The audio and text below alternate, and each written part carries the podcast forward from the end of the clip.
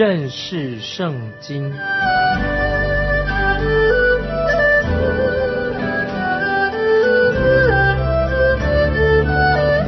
认识上帝的话，把上帝的话带到全世界。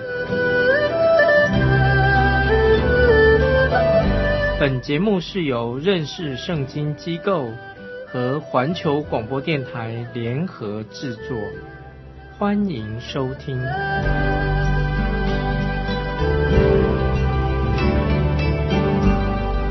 亲爱的听众朋友，你好，欢迎收听认识圣经这个节目，我是麦基牧师。在马太福音第十四章里面说到，主耶稣他退到旷野去了。有一大群的人就跟随着他。到了吃饭的时候，主耶稣就用五饼二鱼，他行了神迹，让五千人吃饱，男丁五千人，剩下十二男子干净的食物。这是一件很奇妙的神迹，在四个福音书里面都有记载五饼二鱼的神迹。当群众吃饱之后，主耶稣就吩咐门徒。往加利利海的对岸去，主耶稣自己上山上去祷告。请看马太福音十四章二十一节，耶稣随即催门徒上船，先渡到那边去，等他叫众人散开。这里说到随即，就是马上很急的，随即马上是一个紧急的、迅速的行动的一个说法。在马太福音里面。并没有说到主耶稣喂饱五千人的神迹之后，耶稣来做了一个结论。主耶稣很快的就打发这些人离开，群众离开，催促门徒坐小船到对岸去。马太福音里面没有做解释，但是在约翰福音第六章十五节却有解释。我们看约翰福音第六章十五节。耶稣既知道众人要来强逼他做王，就独自又退到山上去了。因为马太福音所记载的，他知道主耶稣他本来就是有君王的身份，所以现在这些人要强迫主耶稣做王这件事情，他会觉得有点奇怪，所以他没有记载。但是很清楚的，主耶稣他本来就是君王。他有证明，他有君王的权柄，他有君王的名分。主耶稣并不需要根据民主的选举的程序来选举他出来做王，然后他才做王。他也不是按照人的意愿被选举出来来做王。主耶稣乃是按照神的旨意，他本来就是君王。所以在诗篇第二篇第八、第九节就说明，在幕后主耶稣要彰显出来。他必定会彰显他君王的大能。接着我们看二十三、二十四节，散了众人以后，他就独自上山去祷告。到了晚上，只有他一人在那里。那时船在海中，因风不顺，被浪摇撼。主耶稣在山上祷告的时候，门徒在山下的加利利海上。被困在风暴跟黑暗当中，他们正处在危险的时刻。这个就是我们今天这个世代的写照。我们常常会在危险当中。我们的主耶稣现在正在父神的右边，也常为我们祷告，感谢神。坐在天父右边的主耶稣，为你为我，常常关心我们，为我们祷告。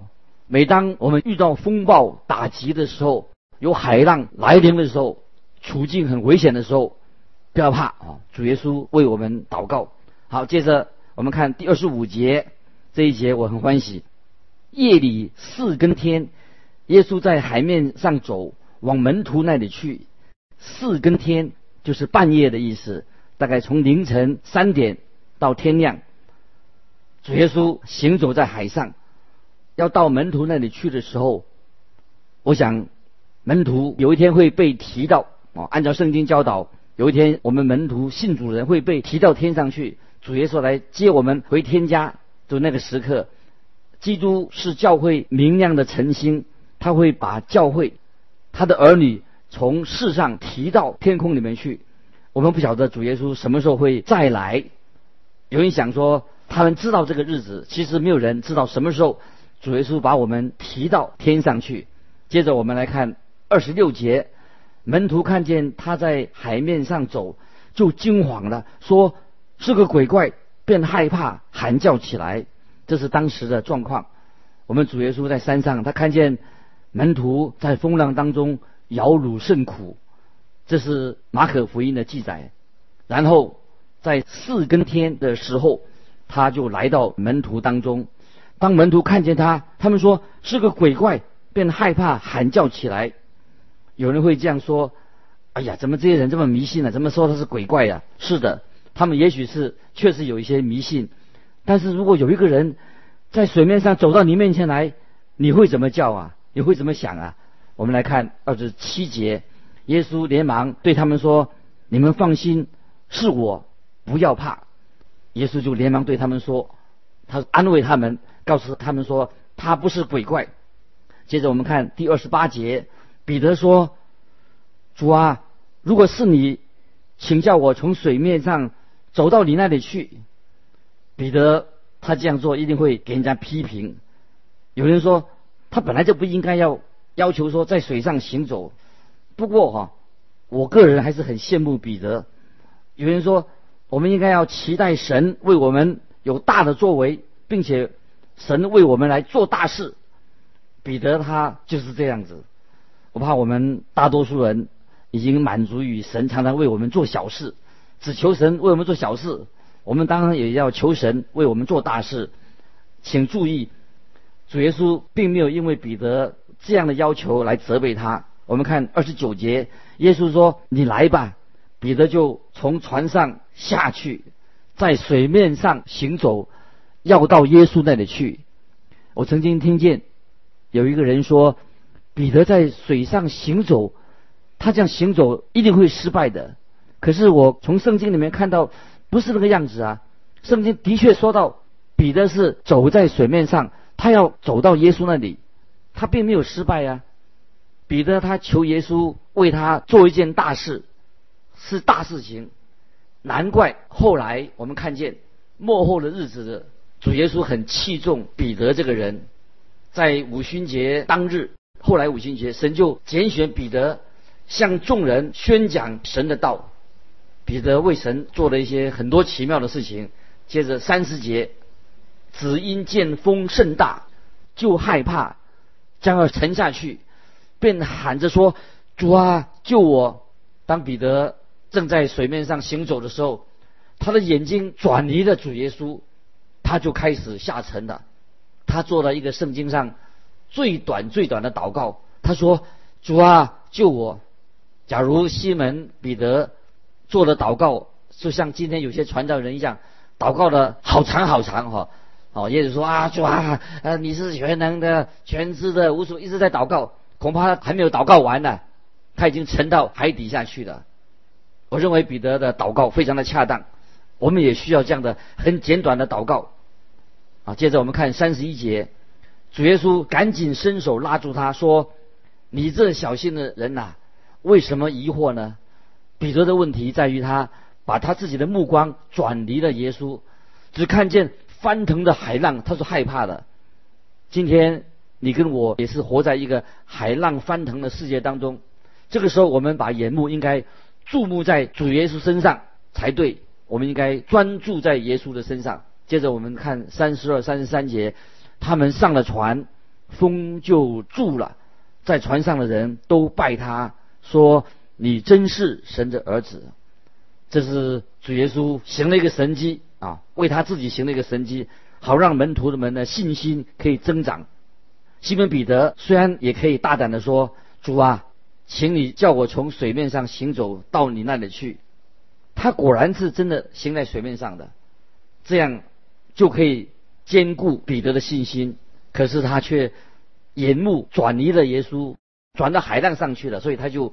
失了，他因为失了信心，所以沉下去了。所以我们也不应该去批评彼得，因为我们跟彼得是差不多的，也许比他还差。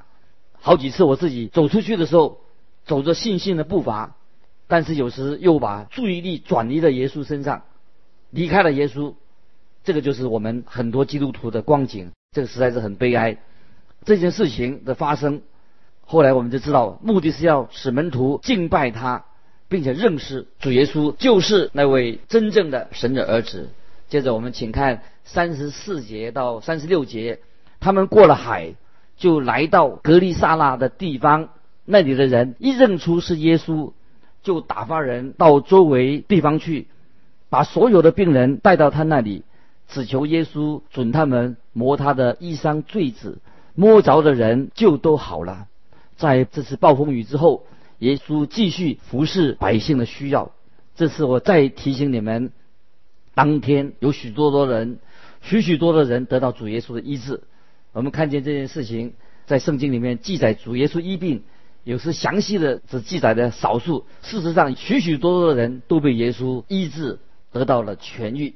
接着我们来到马太福音第十五章啊，十五章，这是继续讲到主耶稣他向前行，从这里开始，这位大君王他要慢慢走向十字架的道路。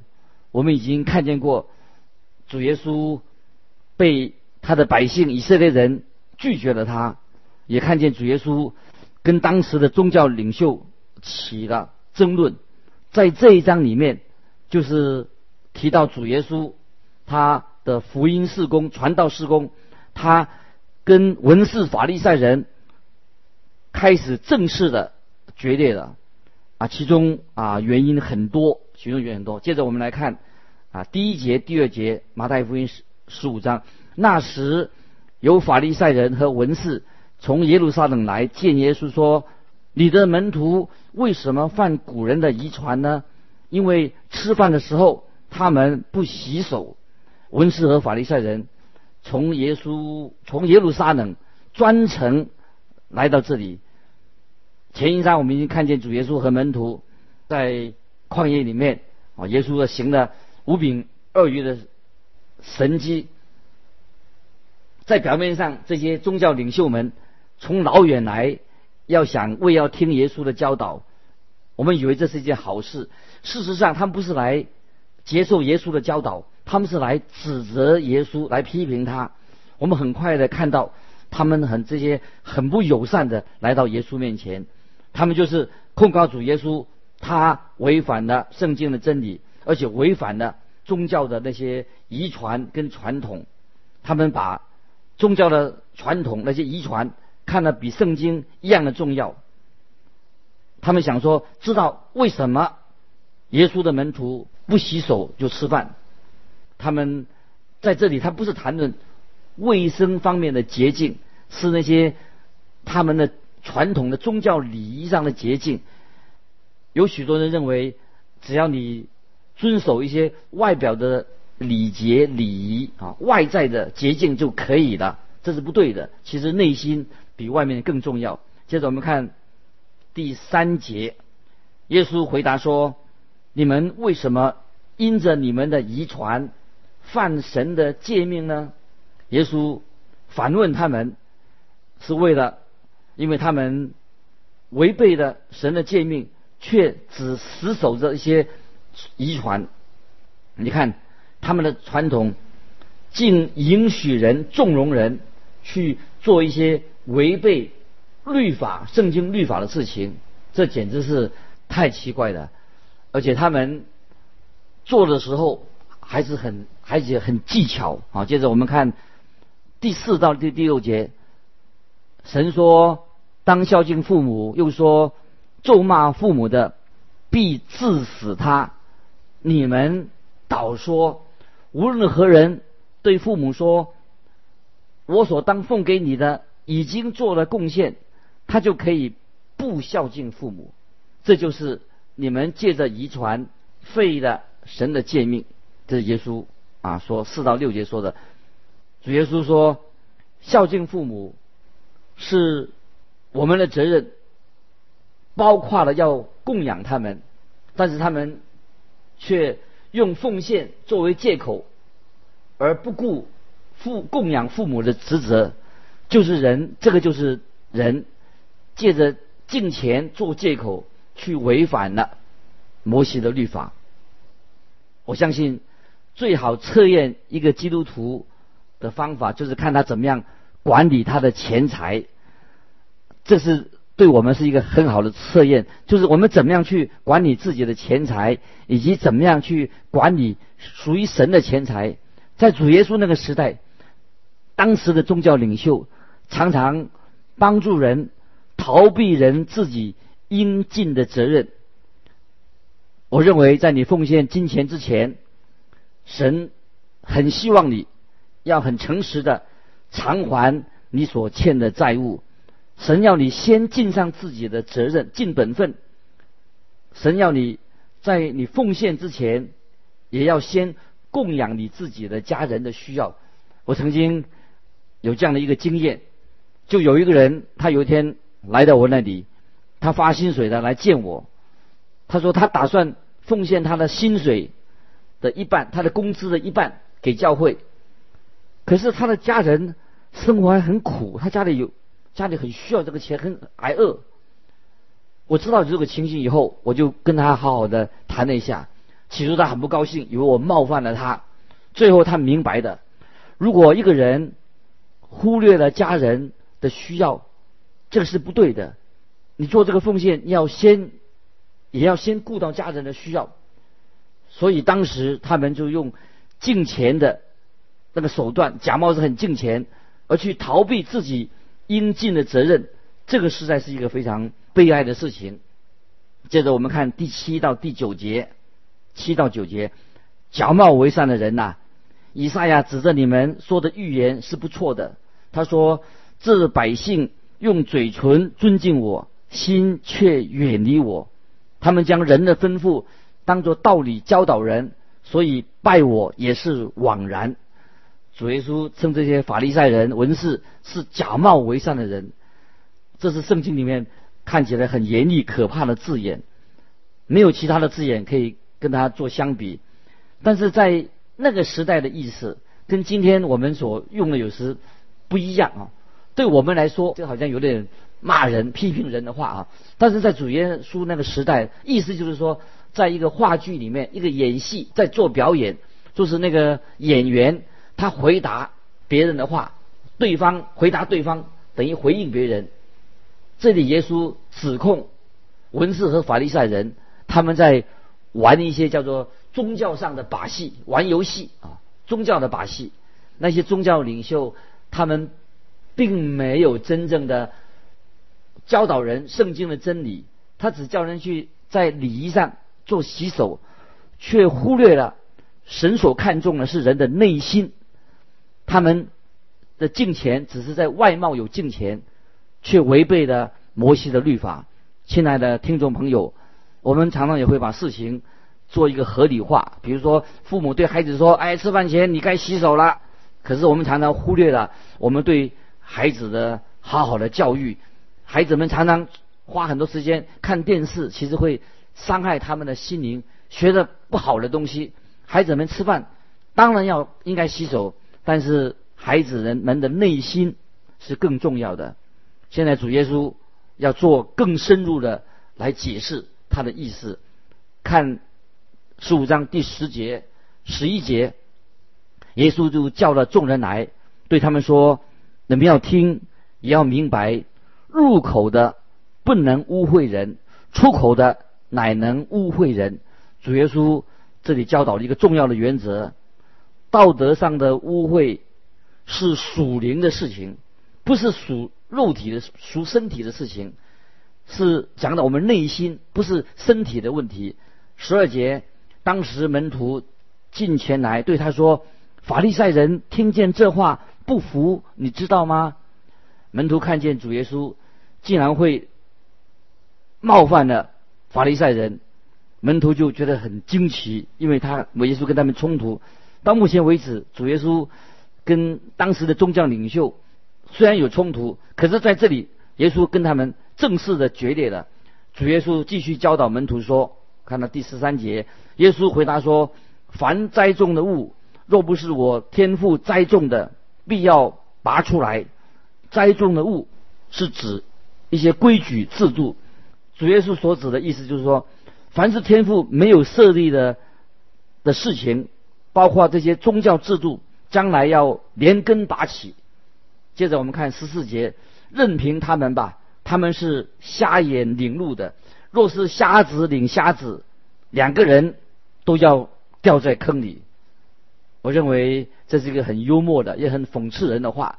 法利赛人他们是瞎眼的领袖。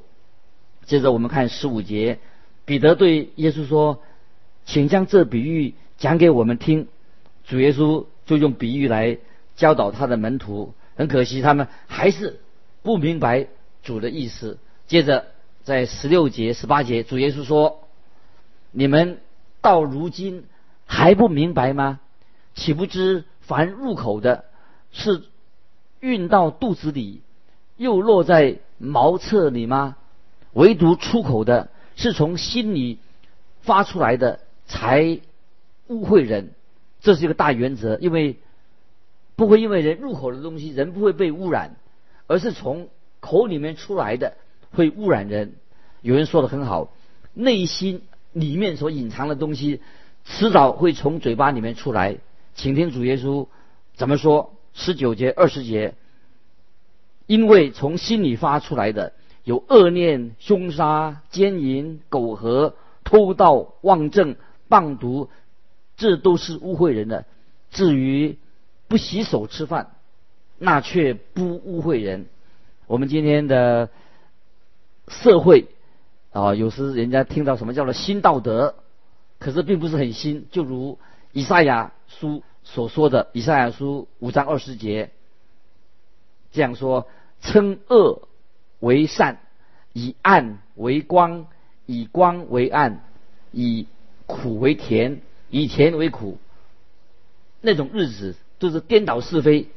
我们今天相信圣经的人。有人认为我们是很古板、很顽固。